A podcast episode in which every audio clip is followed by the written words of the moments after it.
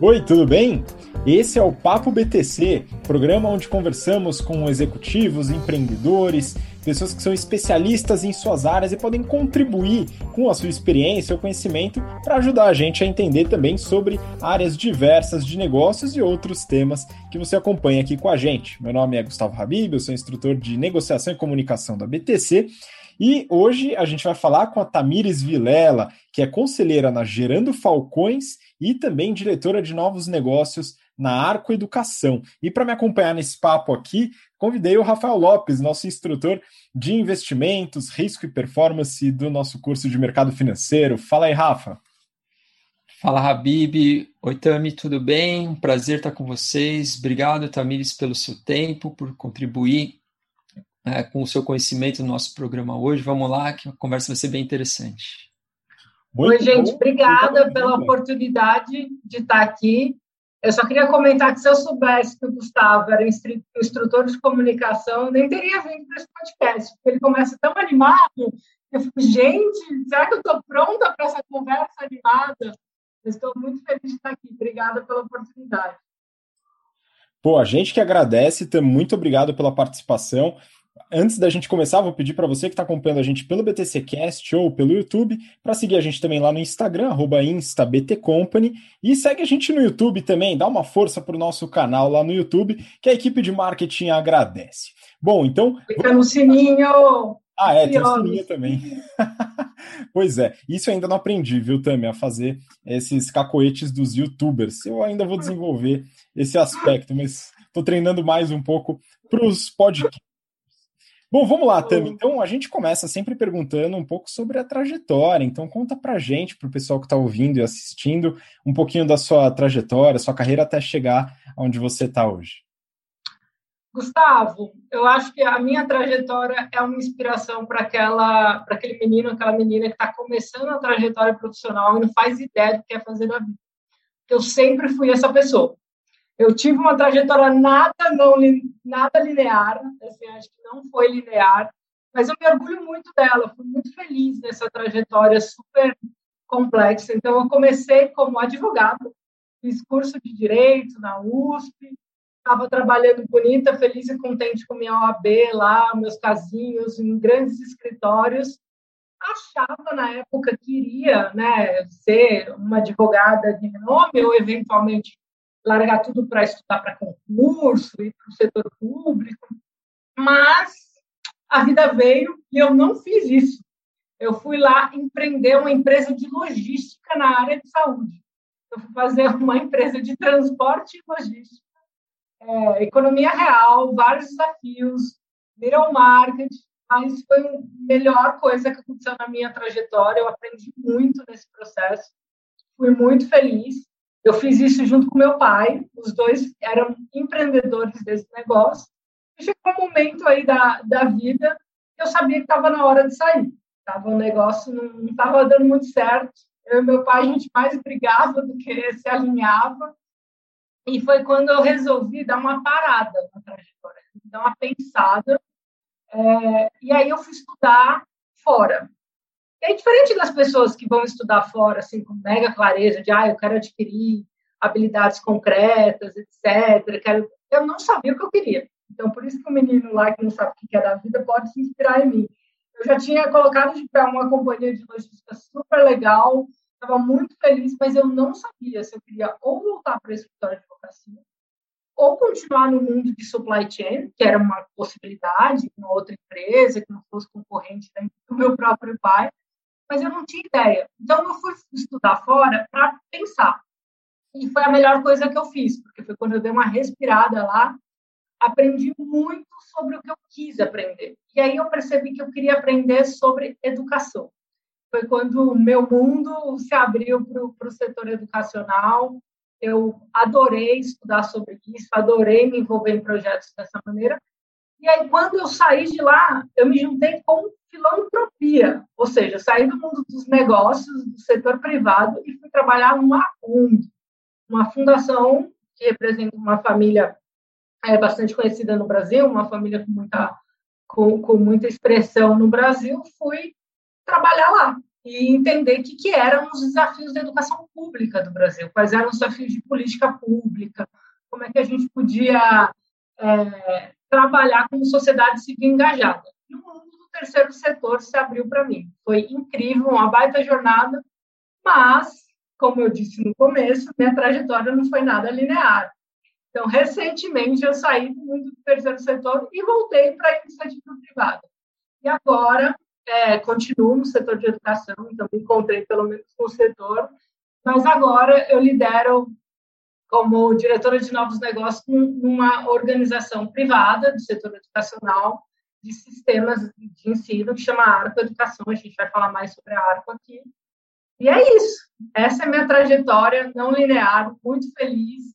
Aprendi muito em todas as coisas que eu vivi e se eu tenho um conselho para dar né, para quem está ouvindo o nosso podcast agora, é que o mais importante da jornada profissional de alguém é ouvir o, os critérios que importam para você. E para mim, o que sempre importou foi com quem eu estou, com quem eu vou fazer esse próximo passo da minha carreira. Então, todas as vezes que eu decidi um com quem muito informado, é, deu certo, deu bom. É, então, estou bem, bem feliz, apesar das trajetórias tortuosas.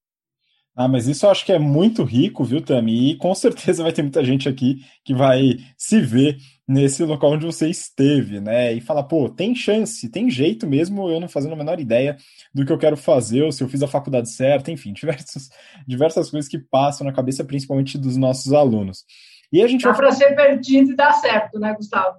Ah, sim, eu também, eu também dei uma, dei uma mudada boa de carreira aí, né? Saí da engenharia e foi, né, enfim, estudar negociação e gestão de conflitos, mas faz parte, né? Às vezes a gente demora um pouco para descobrir a nossa paixão, né, Tami? Acho que vale um amadurecimento ao longo do tempo. Mas é é, eu ia perguntar, né, antes da gente falar da Arco, vamos falar sobre a, as atividades no terceiro setor, que é um tema que o Rafa gosta muito, e eu acho que a gente pode bater um papo aqui. Né? Então, Rafa, queria que você começasse aí é, com alguma pergunta, alguma coisa para a Tami. Ah, vamos lá. Bom, você é conselheira no, na, na Gerando Falcões, uma das principais ONGs hoje brasileiras, uma referência realmente. A gente, uh, eu recentemente acompanhei o, o, episódio no Roda Viva, em que o Lira, que é o fundador da ONG, foi entrevistado, uma história de vida incrível, né? Uma família extremamente humilde, realmente um talento, uma pessoa com uma capacidade muito além, muito fora do normal. Uma das coisas que o, que o Edu trouxe nessa entrevista foi que uh, hoje, dentro de diversas comunidades, essas instituições do terceiro setor, elas representam ou têm um papel muito importante, porque muitas vezes dentro dessas comunidades a atuação do Estado é extremamente limitada, ou seja, serviços até básicos, né, como educação, segurança, entre outras coisas, uh, existe uma carência muito grande nessas comunidades, e aí a ONG ou essas instituições do terceiro setor entram de alguma maneira como uma compensação, ocupando um espaço que deveria ser ocupado pelo, pelo Estado. E daí vem a, a ideia da importância das doações, né? porque essas ONGs e instituições do terceiro setor dependem muito das doações, obviamente, para que elas levantem esse recurso e distribuem, aloquem esse recurso dentro das comunidades, atendendo a todas essas necessidades que existem. Então, a, o primeiro ponto da pergunta também é que você fale um pouco para a gente dessa relação né, da, das ONGs com as comunidades, aí obviamente você pode se, se referir especificamente a Gerando Falcões, e também um pouco da importância da doação, é, que hoje no Brasil ela está muito concentrada na mão, principalmente de algumas é, famílias, você falou da filantropia, né? Uh, mas se, se, isso fosse difundido, se todo mundo contribuísse ali, às vezes com 50, 100 reais, a gente conseguiria um impacto muito maior. Então, falar um pouquinho dessas duas coisas, da atuação das ONGs, dessas instituições dentro das comunidades e falar um pouquinho da importância da doação também. Legal, Rafa, acho que são dois pontos super relevantes eu vou adicionar um terceiro e vou começar por ele, que é o papel do terceiro setor. Depois a gente fala um pouco sobre esse papel específico do Gerando Falcões, que é super importante, e sobre o, a importância da, das doações. É, o que eu adorei vivendo no terceiro setor, e ainda quero viver mais, aprender mais sobre isso, é que era um negócio que eu entendia muito pouco quando eu estava no setor privado. Assim, Para mim, é, terceiro setor era aquela coisa assim da caridade. Tinha um, um, preconceito, uma visão muito distorcida do que significava o terceiro setor. Porque, vamos lá, o governo faz, presta o serviço público, o setor privado presta o serviço pago. O que o terceiro setor faz? Né? E aí eu descobri, na prática, que tem uma potência enorme em três, em três coisas. Vamos lá. Primeiro é na advocacy, no advocacy, no vamos influenciar políticas públicas.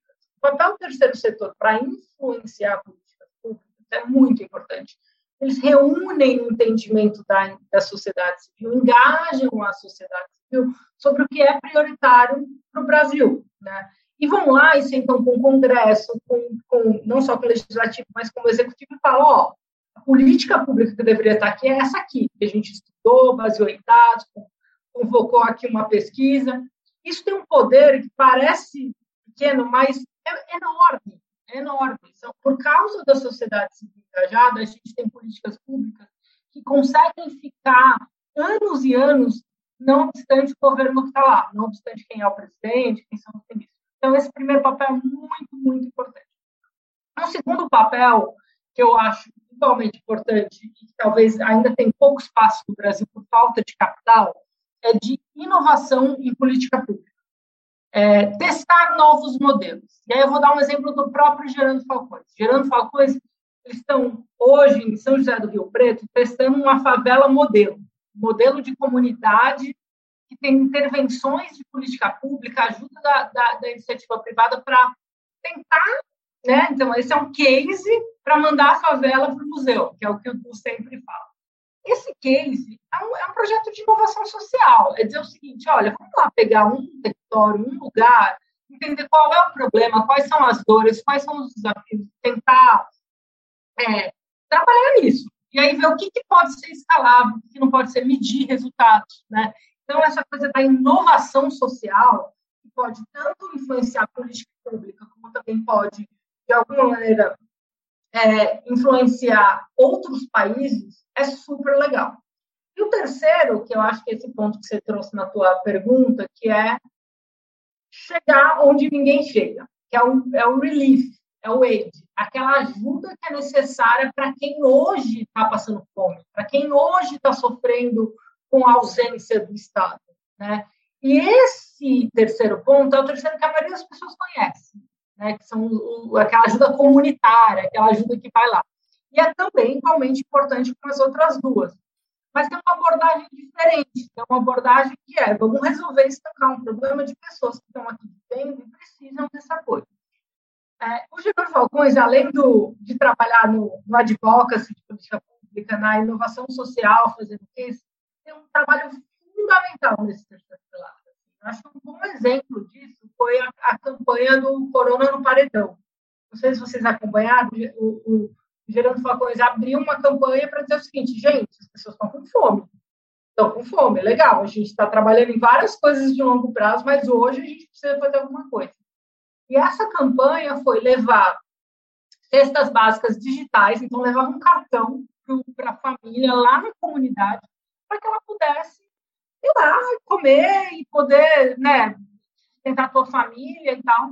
E isso, assim, foi um, um, um processo, assim, muito rápido. Esse ano mesmo, a gente fez ano passado, esse ano a gente está fazendo de novo. Ano passado a gente chegou em 25 milhões de doações, hoje a gente já está nesse patamar, mas em menos tempo. Então, ano passado foram quatro meses para 25 milhões. Esse ano, em 40 dias, a gente conseguiu levantar 25 milhões e ajudar quase 500 mil pessoas nessa situação. Mas, para além dessa questão de ajudar quem está com fome, quem está na necessidade, etc. E tal, esse papel de advocacy, longo prazo, a, Fundação, a, a, a Gerando Falcões também faz um trabalho de formar liderança, que é o principal para conseguir mudar a coisa de uma maneira sistêmica. Né? Então, não adianta o, o líder da comunidade é, de Poar, que é onde nasceu Jean Falcões, conseguir fazer o trabalho naquela comunidade. Para que a gente consiga impactar 7 mil favelas no Brasil, a gente tem que ter 7 mil líderes comunitários, cada um na sua favela, alinhados do como fazer isso. Então, hoje, parte do trabalho que Jean Falcões tem feito é exatamente esse trabalho. E aí, já emendando na tua segunda pergunta, esse trabalho custa. Né? Sim, custa. É, é ter gente formando líderes, é ter uma escola, que é a Universidade Falcons, que é a escola que eles têm, é dar dinheiro para essas comunidades, conseguir estruturar programas de capacitação, cada um nas suas comunidades. E o dinheiro, de fato, no terceiro setor é, é. É, o, o, Brasil, essa coisa da cultura de doação é, é, é, é super complexa. Se a gente doa, não doa, mas assim, vamos pelos dados. Vai. Teve a, a CAF, que é a como é que como, é a Charity Aid Foundation, que é uma fundação internacional que de, de ajuda de caridades, fez uma pesquisa com 126 países para medir né, o, o, o, nível de doação né, de cada um desses países. O Brasil ficou em 74 a posição do Brasil, de 126. É, só que aí tinha critérios lá, que eram muito interessantes. Tinha critérios de é, quanto dinheiro se doava, quanto ajudava estranhos e quanto se voluntariava. E o curioso é que toda a gente ficou acima de 70, então entre os 126 a gente estava sempre lá para trás, mas em voluntariado a gente ficou acima do 80, era 86. Então, mesmo quando não há dinheiro, quando é só o tempo da pessoa, o brasileiro também não está entre os top países, o que, que, é curioso, né? Porque a gente é um, é um povo tão caloroso, etc. Então, eu acho que esse, esse dado mostra que tem muito para a gente ser um país muito mais generoso, uma intencionalidade e filantropia. É, hoje, no, no, na pandemia, né, nesse processo de pandemia, desde o ano passado até agora, tem um monitor de doação de Covid. A gente conseguiu ter de doações 7 bilhões é, de doação no Brasil. Isso é pouco, isso é muito. Um PIB de 7,3 bilhões, que foi o nosso ano passado, é assim, a gente não dá nem meio por cento do PIB. É, os Estados Unidos gasta 2% de filantropia do PIB. Não, não sei, eu não estou dizendo que a gente está mal ou está ruim, estou dando os dados para a gente pensar que, de fato, me parece ter uma oportunidade das pessoas serem mais generosas. Óbvio que a gente está falando de um momento de crise econômica, as pessoas ficam tensas com isso, guardam dinheiro e etc. Mas eu acho que, Rafa, quando você trouxe a tua pergunta, é isso. Cada 10 reais, 20 reais pode transformar a vida de uma pessoa. Você ir lá no supermercado e alguém na frente do supermercado te pedir um alimento, você comprar e dar, é, é essa cultura de filantropia e de apoio que a gente deveria ter no Brasil, sabe? Então, acho que tem espaço. Respondendo a pergunta, assim, resumidamente. Um, o, a, a Gerando Falcões faz um trabalho incrível de ajudar as comunidades e assim, é muito impactante. E dois, ela precisa de mais dinheiro, como todas as outras organizações sociais do Brasil. Então, doe. Se você tiver aí dinheiro sobrando na conta, doe quanto você.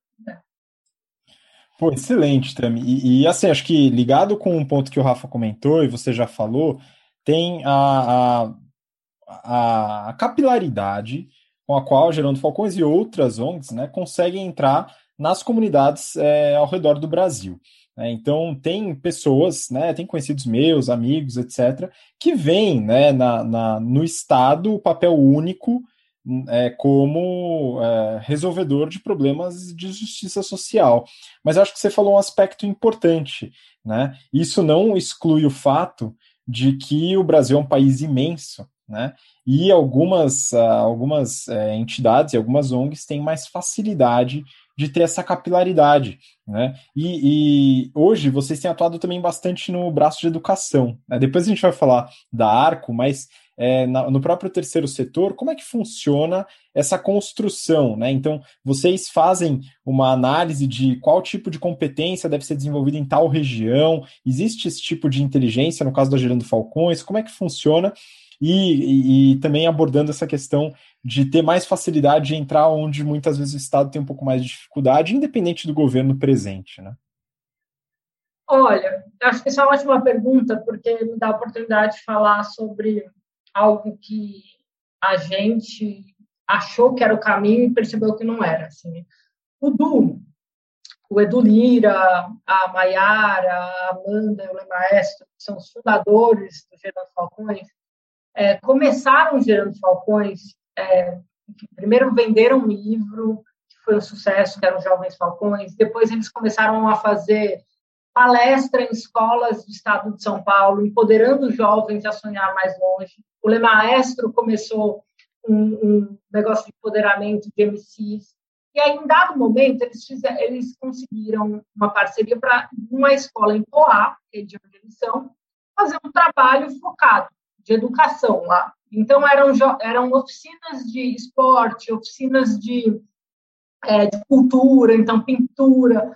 Assim, você vai lá encantadora, assim, você passa um sábado, um domingo, é, tendo a oportunidade de, ao invés de estar nas ruas da comunidade, estar lá aprendendo coisas diferentes.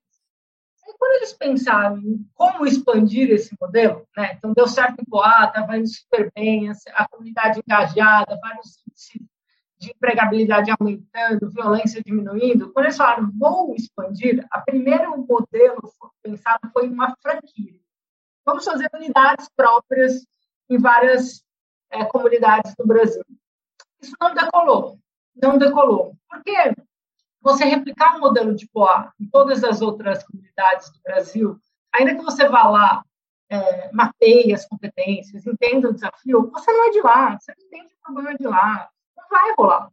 Assim, não esquece. Então, olhou ali rápido, assim, uma cultura muito legal que eu vejo lá no Gerando Falcões, que é aprender, errar, errar, errar rápido, aprender, reverter. Perceberam que não era a melhor opção e resolveram mudar a estratégia. E a estratégia foi, então vamos fazer o seguinte, vamos selecionar os líderes comunitários que já atuam nessas é, favelas de todo o Brasil, que atuam de alguma maneira, seja lá qual for essa maneira, trazer para eles capacitação para o negócio deles, a ONG deles e mais longe. E aí é quando eles definiram que eles atuariam no modelo de rede. Então, como é que funciona esse processo? Então, abrem um edital e falam ONGs do Brasil atuando em comunidade. Venham para cá para fazer parte da Falcons University, uma universidade de formação dos líderes que estão lá nessas favelas e selecionam aquela turma baseado em alguns critérios e formam essa turma. Formam em coisas muito básicas, captação, formam em criar planejamento, planejamento estratégico, ter meta, organizar time, fazer um marketing, etc. Então, formam aquela ONG para ser mais forte naquela comunidade. E aí, as melhores ONGs de, de, de, dessa universidade são consideradas as ONGs aceleradas. Então, tem um processo que as melhores ganham dinheiro, mais dinheiro, para ir mais longe. E elas são acompanhadas e tem um processo, quase que um processo de consultoria e mentoria para elas. Então, o modelo atual é um modelo muito interessante, que, significa que, na prática, o processo educacional né, de cada uma das, das, das, das ONGs é muito diferente, porque depende de, da necessidade de cada comunidade. Então, pode ser que uma comunidade está na boca do gol de uma fábrica siderúrgica que tem um monte de emprego. Talvez aquela ONG vai focar num processo técnico que vai ajudar aquela turma daquela comunidade a se pegar naquela fábrica. Mas pode ser que seja uma outra comunidade, um outro lugar completamente diferente, que tenha outras necessidades. Então, o líder é o grande foco de tomada de decisão de como transformar aquele território. E aí eu acho que é muito bonito esse processo, porque é a educação, né, que é a universidade dos falcões, as falcos da universidade, transformando a vida dos líderes que transformam a vida das suas próprias comunidades. É um efeito cascata da educação muito incrível e muito poderoso. Pô, eu acho muito legal porque você respeita a individualidade de cada região, cada comunidade, cada indivíduo, para poder executar a transformação da forma como ele viu, porque ele vive aquilo ali. Né? Então, acho que esse é um aspecto muito legal que traz essa individualidade. E aí, talvez a gente já comece a falar um pouco de educação mesmo, né? Então, Rafa, se você quiser começar aí, a gente abordar um pouquinho o setor de educação que a gente gosta tanto. Vamos lá. Poxa, Tami, eu estou quase te aplaudindo aqui porque você está trazendo muita coisa que eu mesmo não, não conhecia, né? Esses três pilares de atuação do terceiro setor é um negócio incrível, fantástico. Acho que você poderia falar um pouco para a gente sobre é, alguns objetivos que foram alcançados, alguns dos benefícios é, mais tangíveis que hoje vocês já verificam, é, fruto do trabalho do terceiro setor.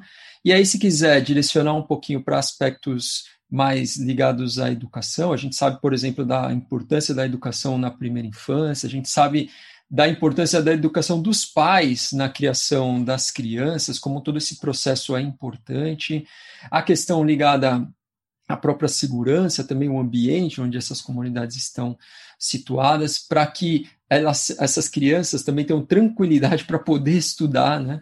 A questão do trabalho infantil, enfim, é tanta coisa, né? Mas uh, se você puder então tangibilizar um pouco para a gente falar sobre esses benefícios e se quiser é, falar um pouco mais especificamente desses benefícios ligados à educação? Bom, Rafa, eu acho que assim, quando fala do desafio da educação do Brasil, é, a gente está falando 180 mil escolas, né? 140 mil lá do ensino público, que tem quase 40 milhões de alunos divididos entre estados e municípios, a maioria está em município ainda. Ele tem mais de 5 mil municípios. Então, o desafio da escola pública é gigante no país. Então, o trabalho do terceiro setor é conseguir mover essa máquina para políticas públicas que são estruturantes. E aí eu acho que, assim, para quem quer saber mais sobre quais são as prioridades, como, como acompanhar, eu recomendo muito acompanhar o trabalho de Todos pela Educação. Todos pela Educação é uma, é uma ONG do terceiro setor tem um programa que muitos, muitas fundações, grandes fundações, institutos empresariais participam desse programa, que é o Educação Já, em que eles priorizam lá sete prioridades para a educação. E, e as sete, muitas delas você trouxe aqui agora, Rafa. Então, tem, tem a questão da primeira infância, mas eu, eu, eu, eu queria destacar que são políticas públicas que tomam tempo. Então, tem a questão do formação de professores, a questão da implementação da Base Nacional Comum Curricular, que é uma, uma política pública bem, bem estruturante e recente, que tem a ver com a estruturação do currículo e tal. Mas para tentar simplificar para quem está ouvindo para a gente, é o seguinte: imagina que quando você vai para uma escola, você tem professor, você tem material didático, né? O professor vai ensinar o livro lá do professor. É, você tem as avaliações que que medem, né? Então, a avaliação que mede se você está indo bem ou não está indo bem. Tem o gestor escolar, que é super importante lá na figura do teu dia a dia. E essas coisas, normalmente, deveriam estar harmoniosas. É muito esquisito se o professor está ensinando uma coisa para um aluno do terceiro ano é, aqui da escola estadual e o, e o, e o do outro estado está aprendendo outra coisa e as avaliações estão medindo coisas diferentes que estão no livro. Mas é assim era o Brasil. Né? O Brasil foi assim por muito tempo.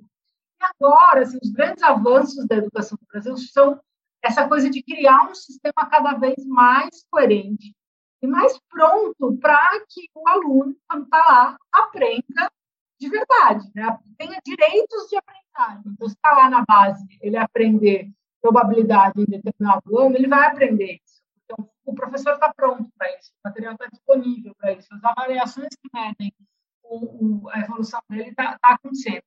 Agora, o desafio é fazer isso, como eu falei, nesse, nessa loucura de estados, municípios, etc. Então, o trabalho do terceiro setor é, um, monitorar esse avanço, dois, pressionar por esse avanço.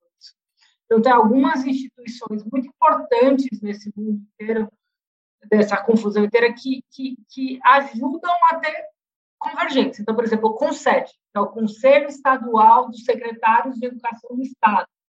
A UNDIME, que é a União dos Secretários dos Municípios.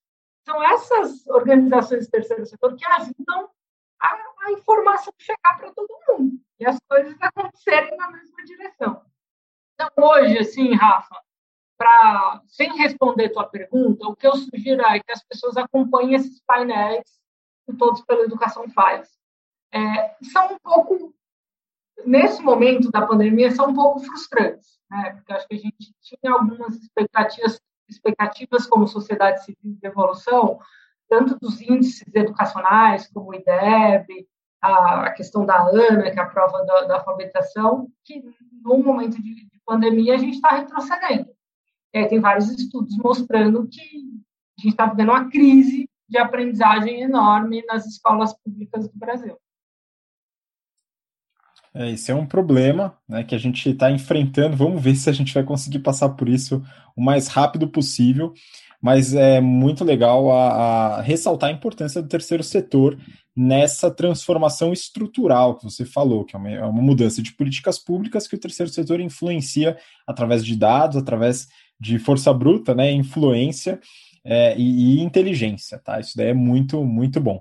E aí eu queria passar agora, então, para o setor privado, né? Mas falando do, da, do aspecto de educação. Então a gente falou aqui das 140 mil escolas, né, ao redor do Brasil, é, e a Arco, né, enfim, ela, ela é uma empresa que nasceu lá no Ceará, salvo engano, tá? Você pode até me corrigir, é, mas hoje ela teve um crescimento absurdo, né? Enfim, a ponto de fazer a sua abertura de capital, seu IPO lá fora, né? E também, então me conta um pouco da Arco, né? Falar um pouquinho para o pessoal o que, que é a Arco, né? O que, que a Arco faz e é, o que, que ela tem trazido de valor para a educação no, no, nível básico no Brasil? Porque a escola já tínhamos, né? O que, que a Arco está trazendo a mais? Bom, vamos lá. Vou contar um pouco da Arco, falo também com muito orgulho. Estava falando das 140 mil escolas públicas, né? Vamos falar das 40 mil privadas. Então, um total de, de 180. As 40 mil privadas, é legal contar que agora quase 7 mil delas está no mundo da arte. Né? A gente fez uma aquisição recente aí sistemas de ensino, então a gente está cada vez mais relevante nesse mundo. Agora, o que, que, que, a Arco faz para as escolas? A gente resolve a dor delas. Né? A gente resolve a dor das escolas privadas. Então, é meio simples falar disso, mas a Arco nasceu como um sistema de ensino, é, um sistema de ensino de Sá, que surgiu de um colégio.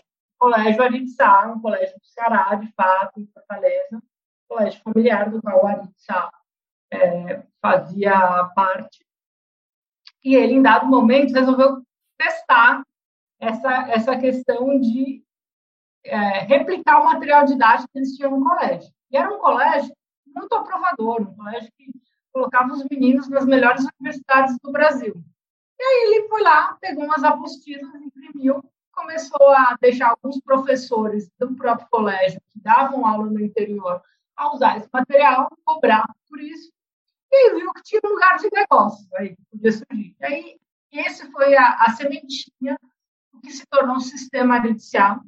E na prática, quando as pessoas que não conhecem muito sistema podem achar, ah, mas isso é só um material didático, você imprime a, apostila lá do professor, do aluno, é isso? Não, porque o sistema de chá, como a maioria dos outros sistemas, tem o benefício de um serviço, né? tem uma camada de serviço de ajudar a escola a ir mais longe. Então, formar o time pedagógico, entender as dores daquele time. E aí, essa, essa mistura de conteúdo de qualidade um serviço para o corpo docente da escola, virou o tal do sistema de ensino, que hoje é um mercado no Brasil bastante grande, competitivo. A Arco não é a única que está nesse mercado, temos concorrentes grandes também, mas que é um mercado que, que tem um, um, um valor que é levar muita qualidade para escolas que eventualmente não teriam corpo docente, corpo pedagógico suficiente montar a sua própria é, estrutura. E, é, inclusive, aqueles que têm, tem alguém para fazer junto, para levantar a barra, trazer tecnologia, trazer produtos digitais, trazer gamification. Então, de, de, um, de, um, de uma forma simples, é a escola privada hoje tem um parceiro, um parceiro muito qualificado para levantar a sua barra de ensino pedagógico. Como é que tu faz esse negócio está fazendo de uma outra maneira, sabe? Então é isso que a Arco faz. E aí eu, eu acho muito interessante o modelo da Arco hoje, nosso nosso padrão é, é muito compromisso com os clientes. Assim, parece clichê, parece uma coisa assim, ah, todo mundo fala que o cliente também diz, ah, mais um querendo dizer que escuta ativa do cliente. Mas, assim, é verdade. Assim, o, o, o, o, material tem uma escuta ativa do cliente muito forte, um entendimento, tem um time de assessoria pedagógica que está lá olhando os desafios no dia a dia, e é isso que vai transformando a nossa própria entrega. Né? Então, é isso que a gente faz hoje. Resolvemos as dores das escolas com, com, com muita, muito foco na qualidade e com muita, muito alinhamento com a educação. Assim pessoas que estão aqui, educação é o propósito de vida dela. É muito importante.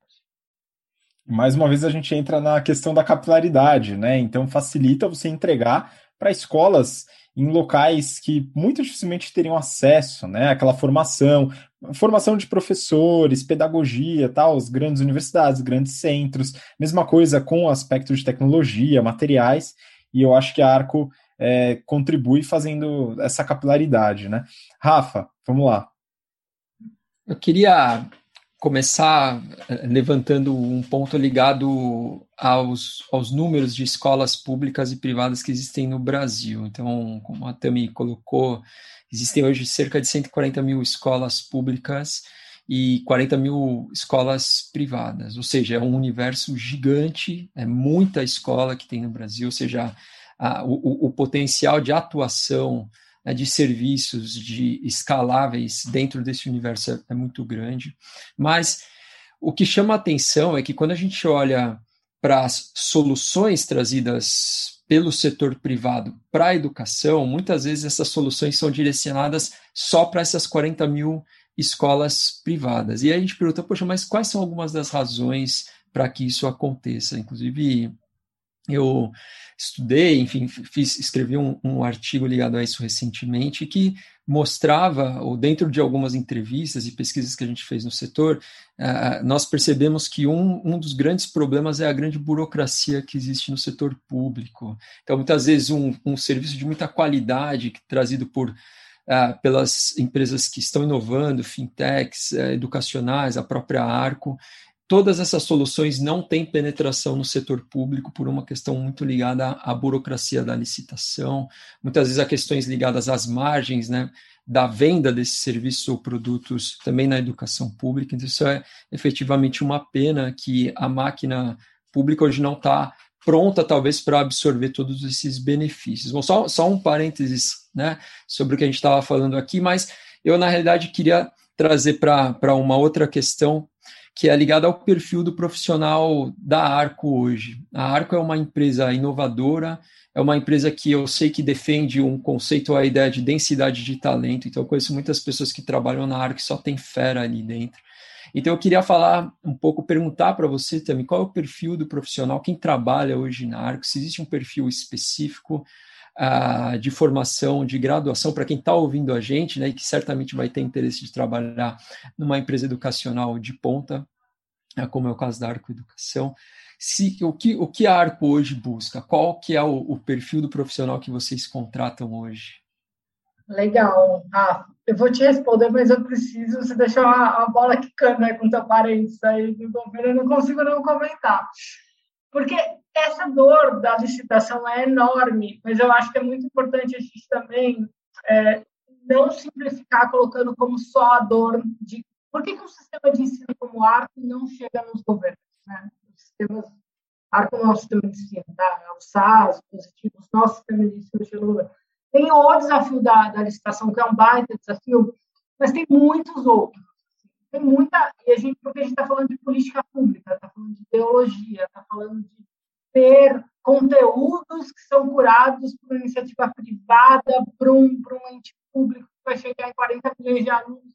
Então, tem uma coisa aí que tem a ver com engajamento social, que é muito parecido com a gente ver as discussões de privatizações estatais, sabe? É, entra nesse lugar também, né, do, do que é responsabilidade do setor público, do que não é. Então, é um buraco grande. Mas, respondendo a pergunta, é, quem que a gente quer na arte? É, a gente quer quem tem fit cultural, né? quem, quem tem, tem, a nossa cultura, tem os nossos valores. Assim. Primeiro, porque assim, habilidades técnicas, assim, óbvio, importam absurdamente tá? em algumas, é, em alguma medida. Então, nos nossos tipos pedagógicos, nos nossos tipos de tecnologia, a gente precisa de algumas habilidades técnicas básicas, mas o mais importante para crescer com a gente é estar alinhado nos valores. E os nossos valores não são muito complexos, não, assim, são bem simples. É, eu sou ética, uma pessoa que tem respeito, sabe? Que, que você olha e fala, bom, pessoa do bem, sabe? Uma pessoa está lá fazendo a coisa certinha. Uma pessoa que acredita que a educação pode transformar vidas, então essa coisa da educação ser, ser central na vida da pessoa é muito importante. É, a terceira coisa é pessoa humilde. É, a gente a gente chegou onde a gente chegou com a liderança do Ari, porque o Ari é uma pessoa bastante pé no chão, assim, sabe? Ele não olha o sucesso que ele tem como se fosse um preditor de um sucesso futuro, sabe? Ele sabe que não é, sabe que para continuar crescendo precisa precisa comer grama, sabe? As coisas precisam continuar. Então, essa humildade de, de, de, é, assim, de personalidade é super importante. Pessoas gostam de pessoas, porque a gente vê o valor nas pessoas. Quem trabalha com educação tem isso bastante forte, assim, tem que ser alguém que gosta de gente, trabalha com gente. Nossa escola é um negócio super relacional. Nosso cliente quer contato humano, quer o oitivo, então isso é super importante. Alguém que tenha compromisso com os clientes, então, de fato, queira entender a dor da escola, a dor dos alunos. E alguém que quer aprender sempre, assim, quer continuar evoluindo, quer, quer ficar estagnado, quer, quer continuar. Assim. Então, acho que são esses seis valores assim, principais que a gente tem como core, assim, o mais importante do nosso negócio, que é quando a gente vai falar com alguém é vocês, essas pessoas têm isso aí? Se tem, acho que vai dar bom, assim, sabe? E o resto, o resto a gente aprende dentro de casa, a gente ensina e dá tudo certo.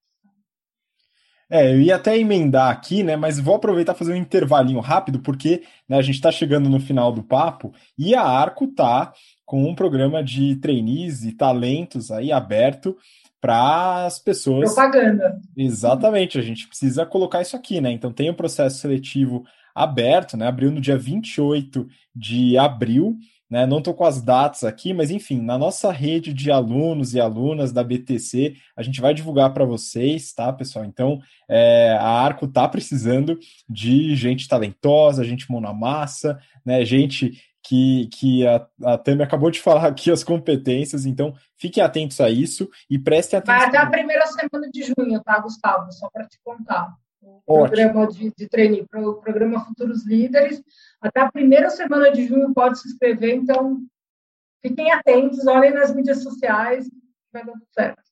Boa, então até primeira semana de junho. Fiquem atentos às comunicações, para quem é da rede BTC Alumni, então fiquem atentos aí a e-mail, WhatsApp, a gente vai mandar para vocês.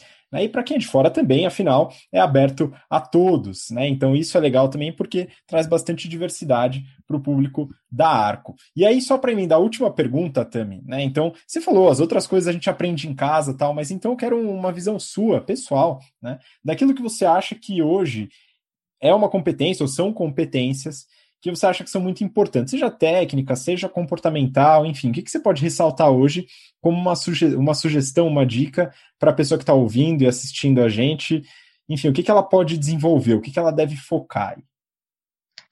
Olha, vou começar pela comportamental, que eu acho mais fácil. É, autoconhecimento é uma das, das competências que na base nacional a gente tem como é, uma das competências importantes que um aluno, que uma criança precisa desenvolver. E não é trivial. Nenhum adulto hoje é muito é muito bom de autoconhecimento, assim, porque a gente vive numa sociedade que é muito fácil olhar para o outro, né, falar do outro, mas olhar para dentro e entender o que você é bom, o que você tem que desenvolver, o que, que é aquela coisa que quais são seus valores e quando outra pessoa tem outros valores, que aperta um botão que você fica irritado, que deixa desconfortável, que dá raiva. Esse autoconhecimento, na minha opinião, é a melhor competência comportamental que alguém pode desenvolver. Por quê? É saber se autogerir, saber o seu limite, saber até onde você pode ir, sabe? Então, eu, eu recomendo, acho que a maneira de fazer isso é enfim, olhar para dentro, ter ajuda, quem puder, tiver a oportunidade de fazer uma terapia, é super, super legal, mas eu acho que essa coisa de saber o que pega, vale. E muda o jogo, tá? Muda o jogo, porque você, quando você se conhece, você fica melhor com o outro. Em termos de competências técnicas, as competências técnicas estão sempre mudando. Né? Assim, hoje, sei lá, você vai falar de programação, as linguagens mudam toda semana.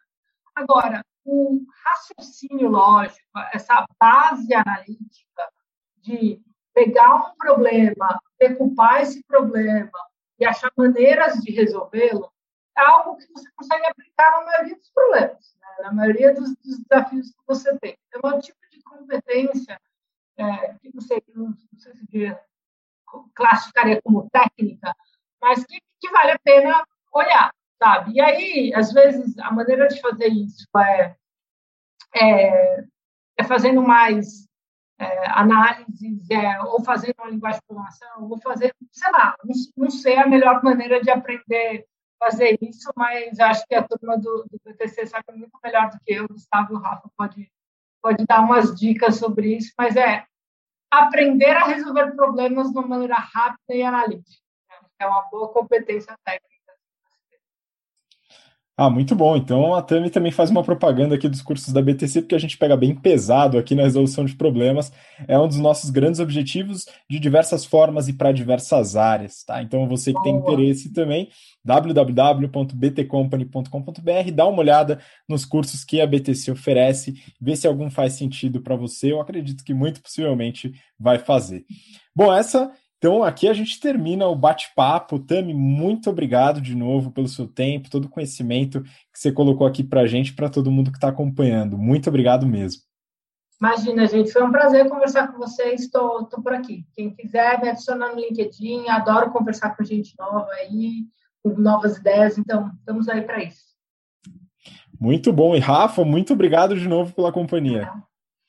Obrigado, obrigado, Tami. Obrigado por compartilhar seu conhecimento, seu tempo. Queria aproveitar também fazer um, um, uma breve propaganda, um breve lançamento, quase pré-lançamento aí do BTC Social que a gente vai, vai desenvolver e a gente vai entrar um pouquinho também e tentar contribuir, dar a nossa contribuição uh, em parceria com algumas instituições do terceiro setor. Se você quiser só para fechar, Tami, talvez falar um pouquinho é, se despedindo, né? É, como é que a gente faz para conhecer melhor então a Arco Educação e a própria Gerando Falcões? E, e é isso, pessoal. Um grande abraço para todo mundo. Obrigado. Hein? Combinado, Rafa. Obrigado. Eu acho que a Arco Educação é, é, entrem no site Arco Educação, mas me chamem no LinkedIn. Estou disposta para falar mais sobre, sobre isso. acho que todo mundo da Arco quer falar com vocês. A gente é uma empresa relacional, então contem com a gente. Gerando Falcões, gerandofalcões.com, doem lá, tem lá para doar cestas, corona no paredão, vamos acabar com a fome nas comunidades. Então, entrem no site e, e é isso aí, contem comigo. Excelente. Então, pessoal, conheçam tanto a AR como a Gerando Falcões e façam também a sua contribuição da forma que vocês acharem que vocês devem. Muito obrigado pelo, pela audiência novamente, por acompanhar a gente até o final. E a gente se vê no próximo Papo BTC. Um grande abraço, até lá. Tchau, tchau.